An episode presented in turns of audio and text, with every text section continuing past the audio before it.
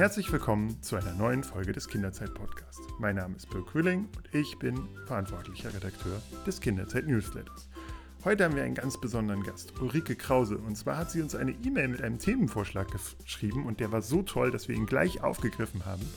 Und zwar geht es um Hochbegabung.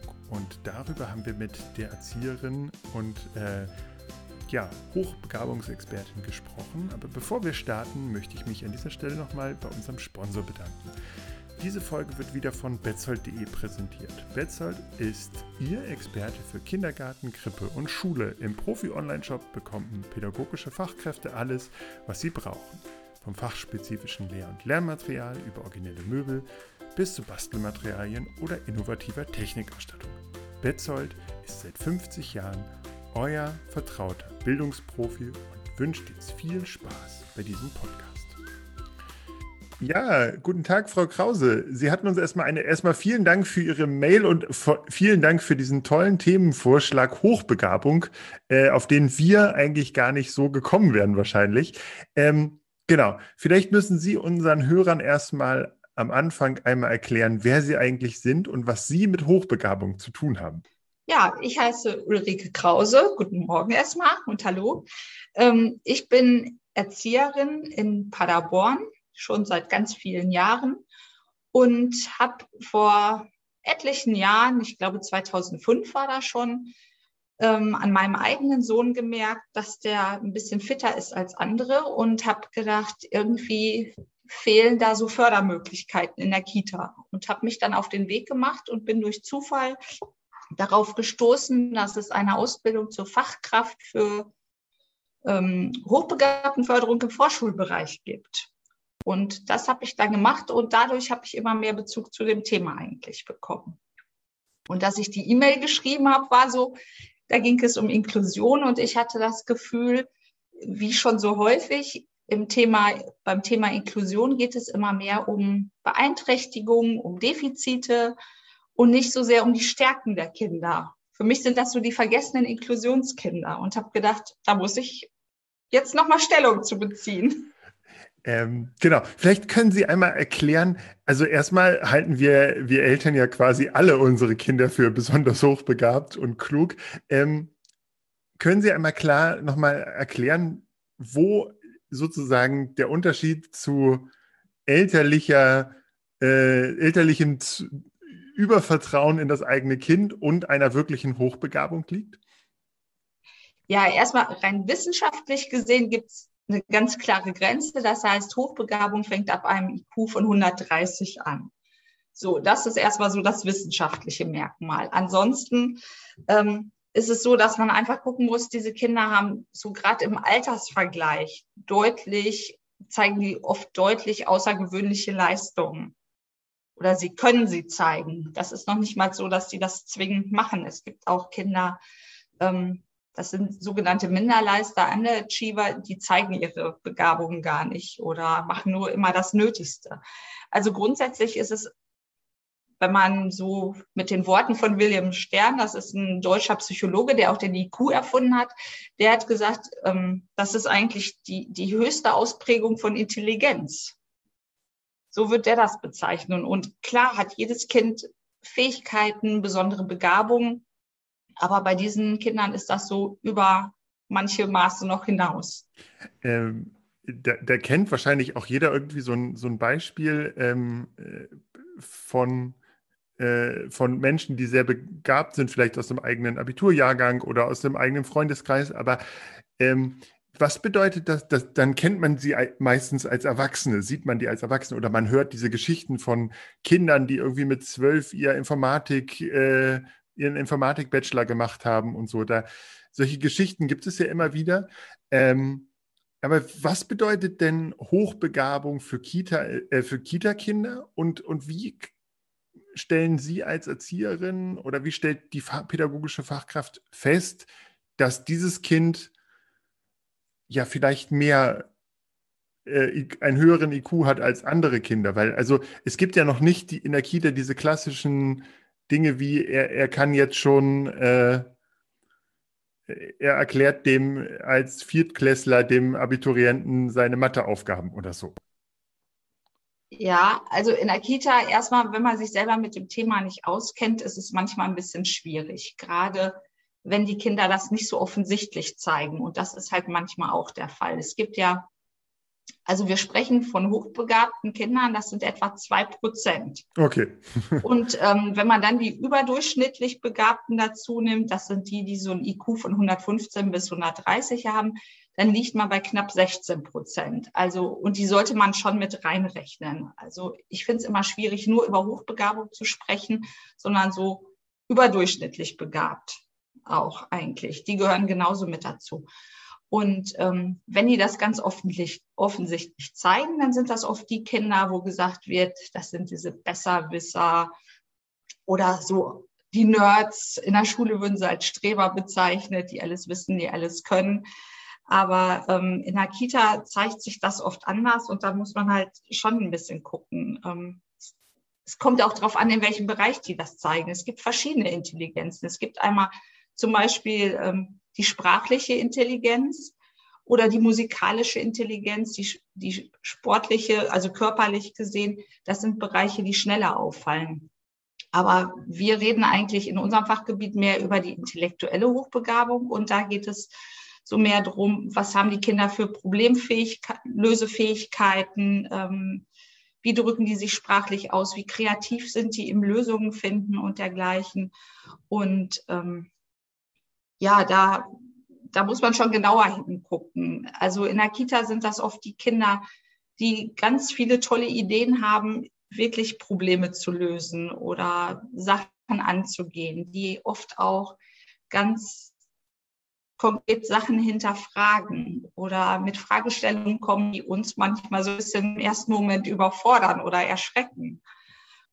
Ich weiß jetzt gar nicht genau, wie ich das bezeichnen soll. Also ja, also gerade, die fallen auch unterschiedlich auf oft. Jung sind oft die Kinder, die mehr dadurch auffallen, ähm, dass sie die Krawallmacher sind, dass sie in der Schule wird, wird man es als Klassenclown bezeichnen, dass sie dadurch auffallen, dass sie stören, dass sie unruhig sind, ähm, dass sie oft widersprechen. Und Mädchen sind das genaue Gegenteil. Die ziehen sich eher zurück, die passen sich an.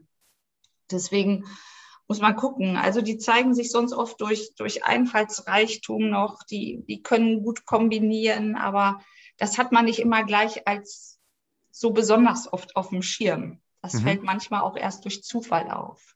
Ja, ähm, das klingt jetzt aber auch erstmal sehr positiv. Jetzt hatten Sie aber auch gesagt, Auf dass, es. Ähm, dass es auch die, die oft die vergessenen Kinder im, im Bereich Inklusion ist. Und auch da ist es ja so, dass, dass äh, Kinder mit, mit Handicap, mit Behinderung körperlich, geistig viele Stärken mitbringen, ähm, aber auch immer wieder auf Probleme stoßen. Gibt es das bei der Hochbegabung auch? Auf welche Probleme stoßen denn hochbegabte Kinder? später im schulischen Kontext weiß man da ja viel drüber. Also da gibt es ja auch ähm, Kinder, die trotz sehr hohem Intelligenzquotienten auch die Schule abbrechen, weil sie einfach mit dem System nicht gut klarkommen, mit dem Schulsystem nicht gut klarkommen und ähm, genau auch, auch ja so auch gesellschaftlich manchmal nicht an ihre Grenzen stoßen mit, mit ihrer Hochbegabung. Ähm, wie ist das denn mit den, mit den Kleinsten? Äh, Gibt es da Probleme in Anführungszeichen? Stoßen Sie an Grenzen? Brauchen Sie sozusagen das, ja, diesen zusätzlichen Förderbedarf? Ähm, ja, diese Kinder stoßen tatsächlich oft an ihre Grenzen, nicht alle. Es sind auch viele, die kommen gut klar. Aber es gibt immer wieder Kinder, die leben halt in ständiger Unterforderung in den Einrichtungen. Und ähm, ja, die langweilen sich, die werden oft nicht verstanden, sowohl von, von dem pädagogischen Fachpersonal als auch von anderen Kindern, weil die sich oft durch ihren gut ausgeprägten Wortschatz ganz oft schon anders ausdrücken. Und ähm, ja, es gibt gerade die Mädchen, was ich eben sagte, die ziehen sich dann zurück und passen sich total an. Und das ist körperlich gesehen total anstrengend. Also es gibt wirklich ich habe so Beispiele erlebt oder auch gelesen, da ging es um ein Mädchen, da wurde es von der Erzieherin angesprochen und da wurde gesagt, sag mal, ich wusste gar nicht, dass du in mehreren Sprachen sprechen kannst oder in zwei verschiedenen Sprachen sprechen kannst. Und dann hat das Mädchen gesagt, wieso, das kann ich doch gar nicht, ich spreche nur Deutsch.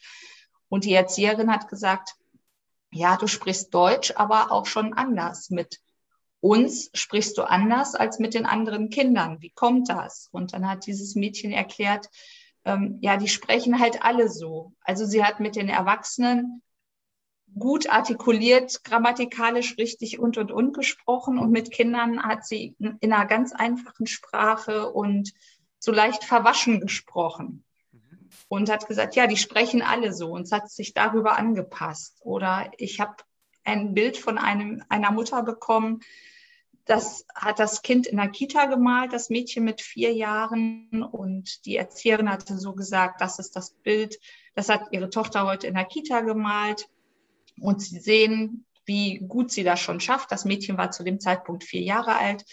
Die malt schon keine Kopffüßler mehr. Die hat schon ansatzweise die Hände gemalt und das Gesicht ist gut gemalt und ähm, haben das Mädchen gelobt. Und die Mutter war eigentlich ziemlich überrascht und fast schon geschockt und sagte, eigentlich kenne ich ganz andere Bilder von meiner Tochter und hat die Kleine am nächsten äh, am gleichen Nachmittag nochmal ein Bild malen lassen und wenn man die Bilder so im Vergleich sieht, da sieht man, wie viel ausgefeilter dieses Bild zu Hause entstanden ist dann.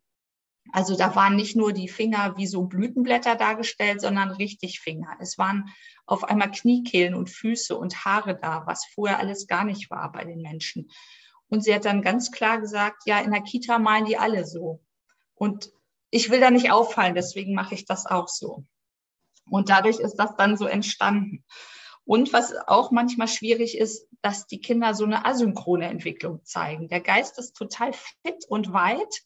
Die wissen viel ähm, und können es aber manchmal in der Praxis nicht umsetzen. Zum Beispiel, dass sie dann motorisch Schwierigkeiten haben. Das ist auch manchmal schwierig, wenn man so Kinder hat, die zum Beispiel bei Kreativangeboten, bei Bastelmalangeboten alles verweigern dann, also früher habe ich dann auch immer gedacht, ach, wieder jemand, der einfach keine Lust hat und wie kann ich den packen? Aber gerade bei diesen Kindern ist es manchmal der Punkt, dass sie sich dafür versuchen zu drücken, nicht weil sie es nicht wollen, sondern weil sie so perfekt sein wollen. Die haben so ein klares Bild im Kopf, so eine klare Vorstellung, wissen aber, dass sie das motorisch nicht umsetzen können mhm. und verweigern sich deshalb. Okay.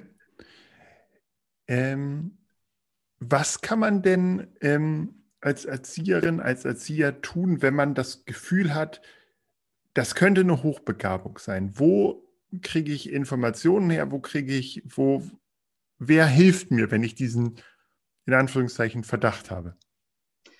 Also eine gute Anlaufstelle ist erstmal wirklich deutschlandweit die Deutsche Gesellschaft fürs hochbegabte Kind.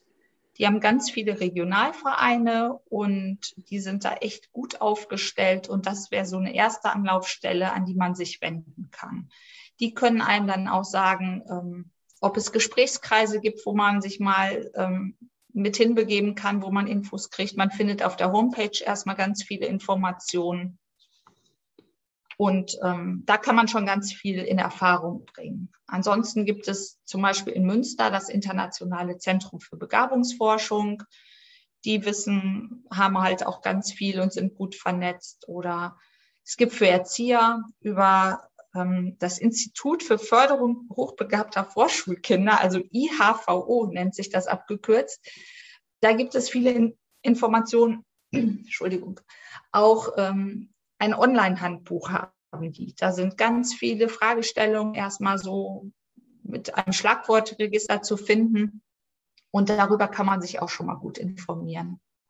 Wie, wie sieht die Diagnose denn in dem ähm, in diesem Alter aus? Also äh, kann man da schon den, den klassischen IQ-Test machen oder ähm, wer trifft denn auch dieses, also gibt es sozusagen die Diagnose Hochbegabung dann? Irgendwann?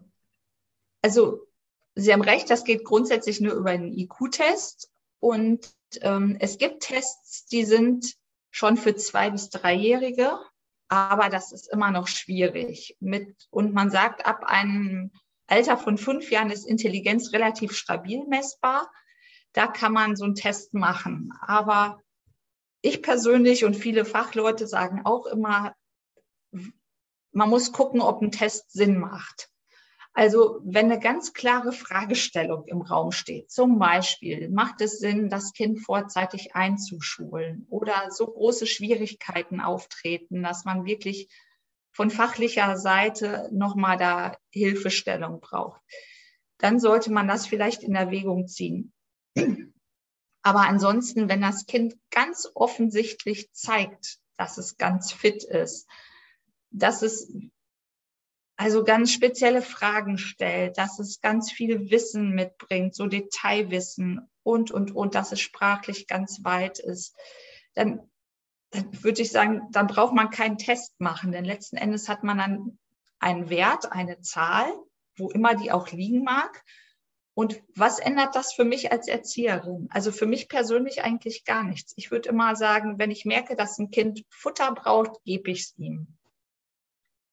Und ähm, dann würde ich es nicht testen lassen. Was dazu kommt, wenn man, also man kann das in Erziehungsberatungsstellen machen oder ähm, in sozialpädiatrischen Zentren. Ich empfehle aber auch oft noch andere Stellen. Und dann ist es, also wo wirklich Diplompsychologen sitzen, die Erfahrung mit dem Thema haben. Und wenn man so eine Teststelle hat, da muss man da wirklich für bezahlen. Und so ein Test kostet mehrere hundert Euro.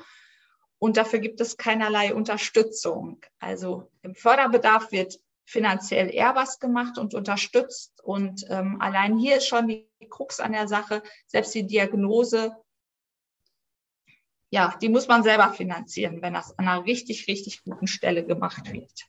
Okay. Wie kann man denn ähm, auf Hochbegabung im Kita-Alltag eingehen? Also im, im Schulalltag könnte man ja, gibt es ja in der, in der Grundschule sowieso eine Binnendifferenzierung, weil da sozusagen sowieso eine sehr hetero, also eine hom äh, keine homogene Schülerschaft sitzt, sondern sehr heterogen, sehr viele, sehr viel unterschiedlicher Wissensstand, sehr viel unterschiedlicher auch Begabung in Anführungszeichen. Ähm, wie kann ich das in der Kita machen? Da habe ich sehr ähnlich, ich habe ja ähnliche Voraussetzungen und wie schaffe ich denn da Angebote, an denen auch das hochbegabte Kind Gefallen findet. Und das sozusagen ihm aber gleichzeitig auch trotzdem in der Gruppe stattfindet und keinen Exotenstatus gleich aufdrückt und genau.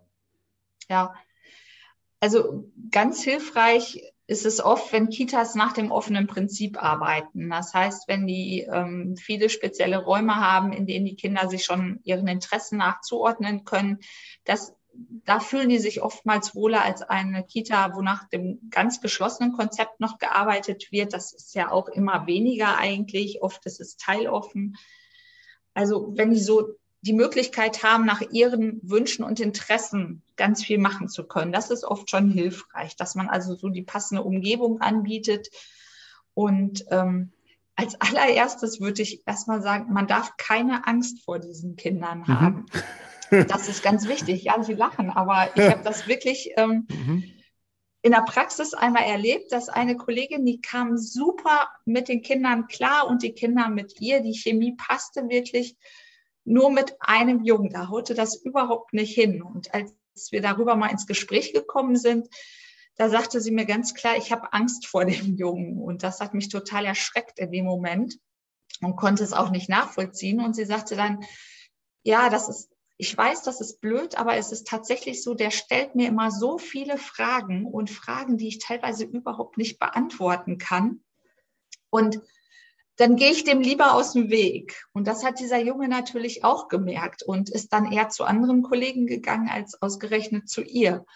Und dann habe ich mit ihr überlegt, was ist denn so schlimm daran, wenn der Junge ihr Fragen stellt, die sie womöglich auch nicht beantworten kann? Was, was kann passieren? Habe auch gesagt, guck doch, also das Erste ist erstmal das Kind wahrzunehmen und zu gucken, kann ich dir helfen? Finden wir eine Antwort auf die Frage? Egal wie auch immer. Wir fragen andere Kinder, wir fragen andere Erzieher. Ähm, wir gucken in Büchern nach, wir gucken im Internet nach. Ne? Erstmal, dass man sich auf den Weg machen kann. Man muss auch als Erzieher nicht immer alles wissen. Und ähm, ich finde es auch nicht schlimm, ein Kind zu sagen, weißt du was, ich habe da jetzt keine Antwort drauf und wenn wir es nicht finden, dann ist es halt auch mal so. Ne? Machen wir, als Eltern ja auch. Ja, und ich Oder finde, wir denken uns eine Antwort aus.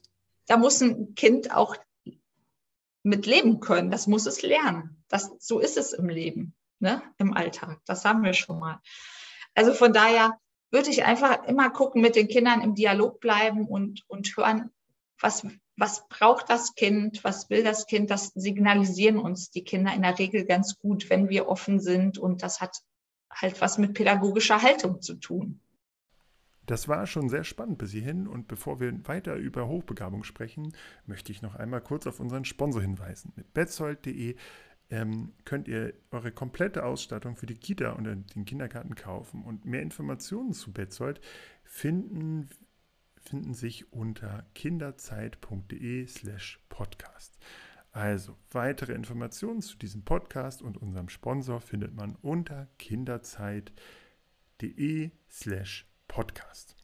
Wie wichtig ist die Elternarbeit in, bei diesem Thema Hochbegabung? Also ich kann mir, ich kenne hier so ein paar Kita-Eltern aus, ähm, genau, von denen ich auch, wo ich auch glaube, dass, deren, dass sie glauben, ihre Kinder werden hochbegabt. Ähm, genau. Aber wie, wie, wichtig ist es denn, äh, ist die Elternarbeit, wenn, wenn wirklich das Kind hochbegabt ist?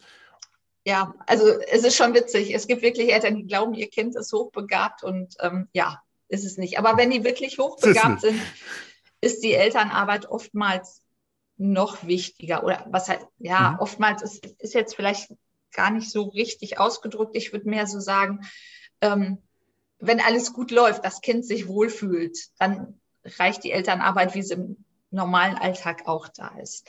Aber wenn es schwieriger ist, da muss man vielleicht noch mal verstärkt gucken und muss auch gucken, gerade wenn man in der Kita vielleicht den Kindern nicht so viele Möglichkeiten anbieten kann oder schon ganz viel versucht hat, was nicht reicht, ob man dann vielleicht innerhalb des familiären Umfelds in der Freizeit was machen kann, was man den Kindern noch anbieten kann. Mhm.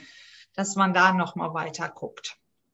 Und mhm. wichtig mhm. ist einfach, finde ich immer, dass man alle einbezieht, die so am Erziehungsprozess beteiligt sind. Das sind oft nicht nur die Eltern, manchmal sind es auch die Großeltern oder wer sonst noch sich mit um die Kinder kümmert und mhm. äh, dass man die mit ins Boot holt und sich da gut vernetzt auch.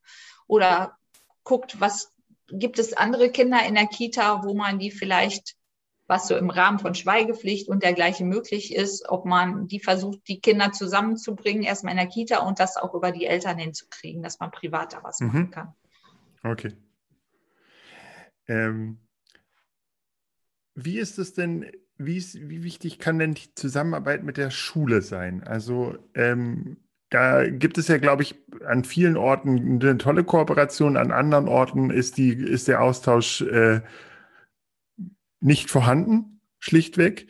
Ähm, genau, und das ist aber ja ganz, wäre ja eigentlich ganz wichtig, wenn die äh, Grundschullehrer schon mal wissen, was sie erwartet, was für Kinder da nun kommen. Und gerade bei einem hochbegabten Kind wäre es natürlich schon mal schön, wenn, wenn da jemand, jetzt jemand kommt, der dieses Kind im Zweifel zwei, drei Jahre lang begleitet hat und sagen kann, das sind seine Stärken, das sind seine Interessen.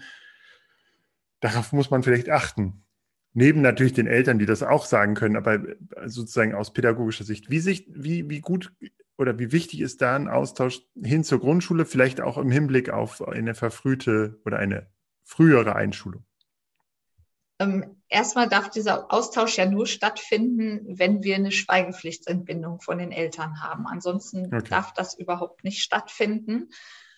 Und es gibt auch Eltern, die das ganz bewusst verweigern weil die sagen, wir möchten, dass unser Kind erstmal unbelastet, unvoreingenommen da anfangen kann. Mhm. Okay. Und lieber dann gucken, was passiert so, wie ist es, wie läuft es in der Schule. Es gibt nämlich auch ganz viele Eltern, die finden so eine Diagnose eher unangenehm denen ist es lieber, ein Kind mit Beeinträchtigungen zu haben, als ein Kind mit positiven, also mit, mit so besonderen Fähigkeiten, weil das oftmals nochmal anstrengender ist und in der Gesellschaft nicht so gut angesehen ist. Und sich dann mit sehr vielen Vorurteilen und solchen Situationen auseinandersetzen müssen. Deswegen, also ich habe persönlich jetzt keine Erfahrung, dass das wirklich schon stattgefunden hat, dieser Austausch. Ich kenne immer eher die Seite, dass die Eltern sagten, wir möchten das noch gar nicht haben. Es gab andersrum die Situation, wo Lehrer auch gesagt haben, hätten wir das ge vorher gewusst, hätten wir anders auf das Kind einwirken können, aber das lag dann auch nicht in unserer Hand. Ähm, es hat beides so Vor- und Nachteile. Also ich, ich würde kein allgemeingültiges Rezept da geben können, dass man sagt, es ist besser, sich auszutauschen im Vorfeld oder es ist nicht besser. Denn ähm, manchmal ist dies unvoreingenommen rangehen auch nicht schlecht. Was erwartet denn die Kinder in der Schule? Ähm, wenn man sozusagen, wenn, wenn sie sozusagen aus diesem Schutzraum Kita rausgehen in, die, in das Schulsystem, wachsen die Belastungen, wachsen die Herausforderungen für Kinder mit, mit Hochbegabung? Oder ist es eher eine Befreiung, weil sie jetzt sozusagen in einem Umfeld ist, wo Wissen vielleicht ein bisschen mehr zählt als ja, ja ähm, andere Fähigkeiten? Ja, das Basteln. Ich weiß, so. was Sie meinen. Ähm, für viele ist es tatsächlich eine Befreiung.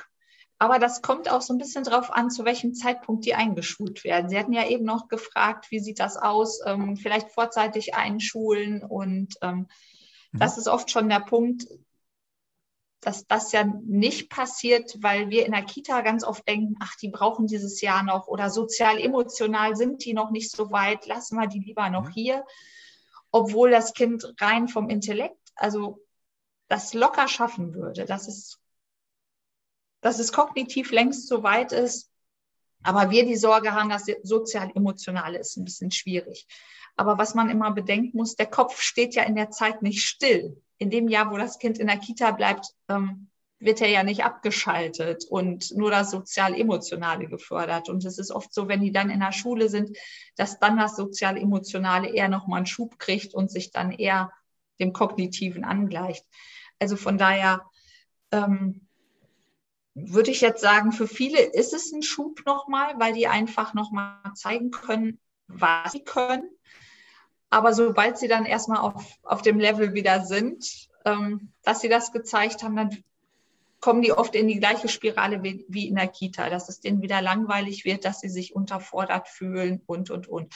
Und dann kommt es sehr darauf an, wie geht die Schule drauf ein? Sind die darauf eingestellt, dem Kind vielleicht auch mal nicht zusätzliche Aufgaben, das finde ich immer schwierig, gerade bei diesen sogenannten Minderleistern. Die wollen nicht mehr tun, die wollen einfach was anderes tun, wo sie mehr gefordert mhm. werden. Und ähm, wenn man da gut drauf eingeht, dann kann man die gut mitnehmen. Es gibt auch so Drehtürmodelle, dass die zum Beispiel, ähm, sage ich mal, wenn die in Mathe besonders fit sind, dass die da schon in der Mathestunde am Unterricht von der zweiten Klasse teilnehmen können, wenn die eigentlich mhm. noch in der ersten Klasse sind. Solche Sachen. Oder ähm, wenn man so überlegt, die Kinder vorzeitig einzuschulen und das noch ein bisschen schwierig findet, gibt es auch die Option, die als Gastkind in der Schule schon mal mitlaufen zu lassen, dass die für ein paar Wochen vor, vor Schuleintritt oder manchmal machen das auch Lehrer oder Schulen mit, dass die sagen, ein ganzes Jahr lang, dass das Kita-Kind einmal in der Woche als Gastkind in der ersten Klasse mitläuft und dann mit dieser Klasse dann in das zweite Schuljahr eingeschult wird. Dass sie quasi mhm. ein Jahr übersprungen haben, nur einmal in der Woche dabei waren und ansonsten in der Kita ist. Also solche mhm. Möglichkeiten gibt es zumindest in NRW. Ich weiß nicht genau, wie das in anderen Bundesländern aussieht. Es gibt Schulen, die sagen, das geht überhaupt nicht, aber theoretisch ist es machbar. Und man kann auch im Laufe des laufenden Schuljahres auch einschulen. Ähm, Sie hatten am Anfang erwähnt, dass Ihr eigenes äh, Kind auch äh, ja, hochbegabt ist, kann man das sagen? Zumindest in manchen Bereichen fitter als andere, ja. Okay. Hat, ist äh, Ihr Kind denn auch an, an Schwierigkeiten gestoßen oder so? Gab es da so Punkte, wo Sie. Ja, absolut. Also ähm, es war in der Kita schon manchmal, dass es schwierig war, weil ja, dadurch, dass ihm oft langweilig war, hat er auch manches Mal viel Mist gemacht, was nicht immer so gut ankam. Und ähm, oder auch in der Schule, dass, dass ich in einem Jahr bei einer, also er hatte viele Lehrerwechsel, dummerweise in der Grundschule, aber bei einer Lehrerin haben wir fast wöchentlich Beschwerdeanrufe bekommen über unser Kind, wie hm. schlimm es doch ist. wo andere Lehrer wiederum sagten, also der läuft so gut mit und der ist so klasse, der macht das. Also das kam sehr auf die Lehrer an. Mhm. Und ähm, er hatte in der vierten Klasse eine Lehrerin, die hat viel mit Wochenarbeitsplänen gearbeitet. Da, und da war das halt egal, ob er am ersten Tag alles machte oder am letzten Tag oder gut verteilt. Mhm. Und das war für unseren Sohn super. Der hatte nämlich vorher auch nie wirklich gelernt zu lernen, weil er alles immer so konnte. Und er konnte dann in der vierten Klasse dann aber wirklich nach seinem Tempo das machen und hat dann auch ganz viel anderen geholfen. Und ähm, das war für den eine gute Art und Weise und nicht so dieser Frontalunterricht, es passiert jetzt so und so und so und das müssen jetzt alle zur gleichen Zeit machen. Es gibt eine ganz schöne Karikatur, die nennt sich Chancengleichheit. Da heißt es auch, ähm, da sind verschiedene Tiere abgebildet, ein, ein Affe, ein Elefant, glaube ich, ein Fisch im Glas und dergleichen. Und dann heißt es, die Prüfungsaufgabe lautet für alle gleich, klettern Sie auf einen Baum, mhm. was natürlich unmöglich ist. Und so ist das in der Schule oder in der Kita auch manches Mal, dass wir immer von allen zur gleichen Zeit das Gleiche erwarten und das geht halt nicht. Manche sind noch nicht so weit, andere sind weiter. Und das war über diese Wochenarbeitspläne bei unserem Sohn sehr unkompliziert. Also es ging dann, also er musste auch immer Aufgaben mit Nebenrechnungen machen in der Grundschule. Und ähm, er sah das nicht ein, weil er die Aufgaben auch so rechnen konnte. Und das, das war auch in Mathearbeiten dann echt ein Problem, dass er dann in der Mathearbeit nur eine 2 bekam statt eine 1, obwohl das im Prinzip alles richtig gelöst war, aber weil diese Nebenrechnungen fehlten. Und ähm, im Gespräch mit der Lehrerin hat die gesagt, ja, ich weiß, dass das so kann, aber er könnte es ja theoretisch auch abgeschrieben haben. Also, und es ist halt für solche Kinder auch die Hölle, wenn so Routineaufgaben immer und immer wieder kommen. Das war bei unserem Sohn auch in der Grundschule. Ähm, wochenlang bis zum nächsten Zehner hoch und runter rechnen.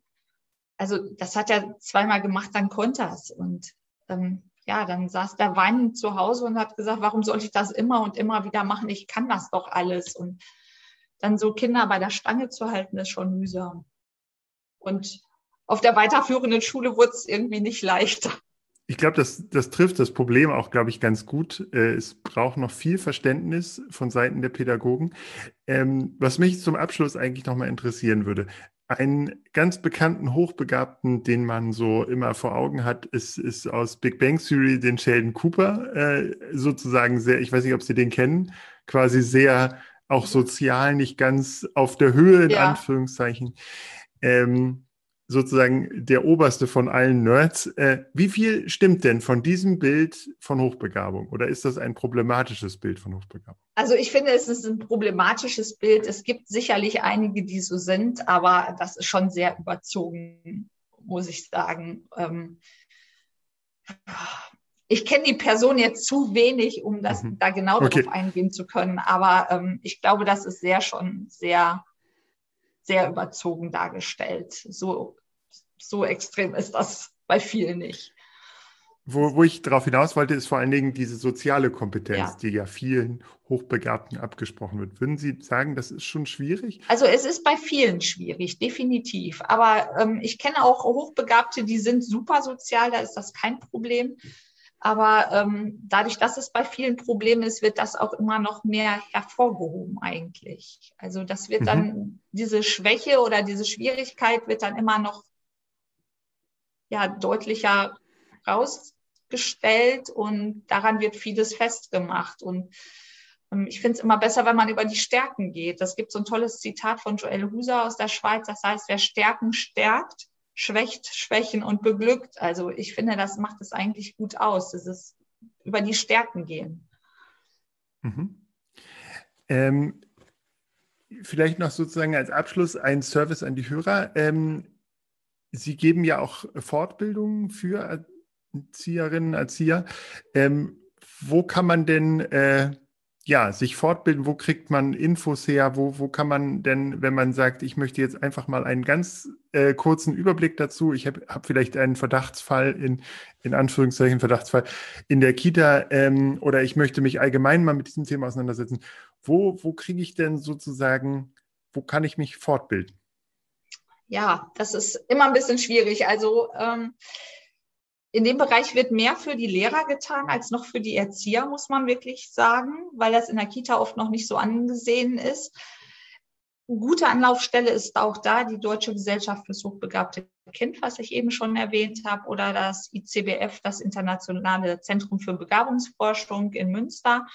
Die bieten immer wieder Fortbildungen an oder es gibt die Stiftung Kleine Füchse in Wiesbaden und die KAK-Stiftung. Darüber gibt es immer mal wieder Informationen und Fortbildungen auch. Ähm, ansonsten habe ich jetzt, also mit, mit eine Fortbildung mitentwickeln dürfen, eine dreitägige Fortbildung mit der Petra Völkermeier, die DGHK in OWL leitet, mit der ich auch ein Buch zu dem Thema geschrieben habe. Und die Eva Kreiding hat an diesem Fortbildungskonzept mitgearbeitet. Das ist ein Fortbildungskonzept, das geht über drei Tage und ist für Erzieherinnen. Und das kann man über die DGHK OWL auch erfragen. Da ist es aber so, ähm, das ist ein Konzept, was erstmal irgendwo installiert werden muss. Wir würden das hier im Umkreis auch durchführen, wenn sich Träger finden, die sagen, wir haben da Interesse dran. Das ist so in dem Rahmen einmalig. Diese Zusatzausbildung, die ich gemacht habe, die lief über das ähm, Internationale Zentrum für Begabungsforschung in Münster. Das war wirklich berufsbegleitend anderthalb Jahre. Aber so kürzere okay. Sachen, das jetzt wie dieses dreitägige, das ist wirklich einmalig, dass das zu finden ist. Und okay. ich mache halt privat, also oder nebenberuflich gebe ich halt Fortbildungen für Träger, die das wünschen, auch schon mal Teamfortbildung oder so. Und ja.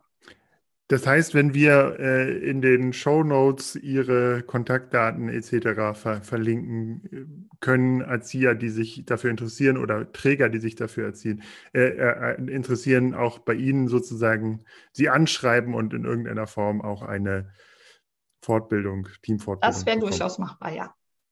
Okay, sehr gut. Das, das klingt doch sehr gut. Und okay. Es war ähm, wirklich, weil ich immer merke, ähm, ja, es kennen sich zu wenig aus. Und das Thema kommt so langsam ein bisschen mehr ins Bewusstsein der Erzieher auch und oder der Träger. Und ich höre auch immer wieder, dass ganz viele Erzieher nach kurzer Zeit, selbst nach einem Infoabend von zwei Stunden schon sagen, wir sind echt zum Nachdenken angeregt worden und merken, vielleicht haben wir Kinder ähm, schon mal mit einem falschen Blick gesehen oder haben den Unrecht getan. Also mit dem Wissen, was wir jetzt haben, würden wir anders auf viele Kinder eingehen. Und das finde ich einfach toll, wenn da so schnell was passiert und man sich anderen, den Kindern noch mal besser zuwenden kann.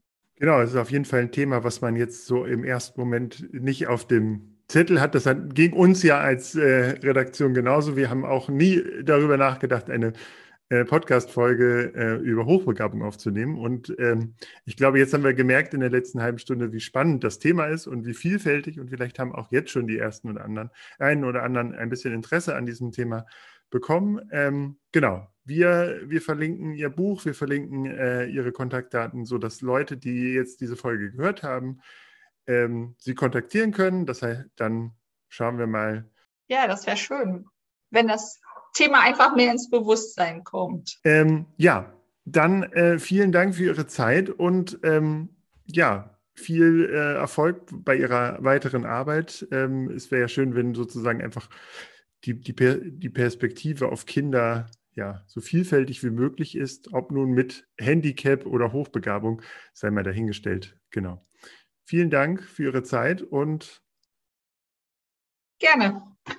Noch einen schönen noch eine schöne Woche. Ja, das wünsche ich Ihnen auch. So. Tschüss. Ja, vielen Dank wieder fürs Einschalten. Ähm, ja, ich kann euch eigentlich nur noch äh, eine gute Woche wünschen. Kommt gut durch die Zeit, genießt die Sonne und bleibt gesund. Ach ja, und wie immer wurde uns diese Folge von betzold.de gesponsert. Das ist euer Experte für Kindergarten, Krippe, Kita und Schule. Tschüss, bis zum nächsten Mal.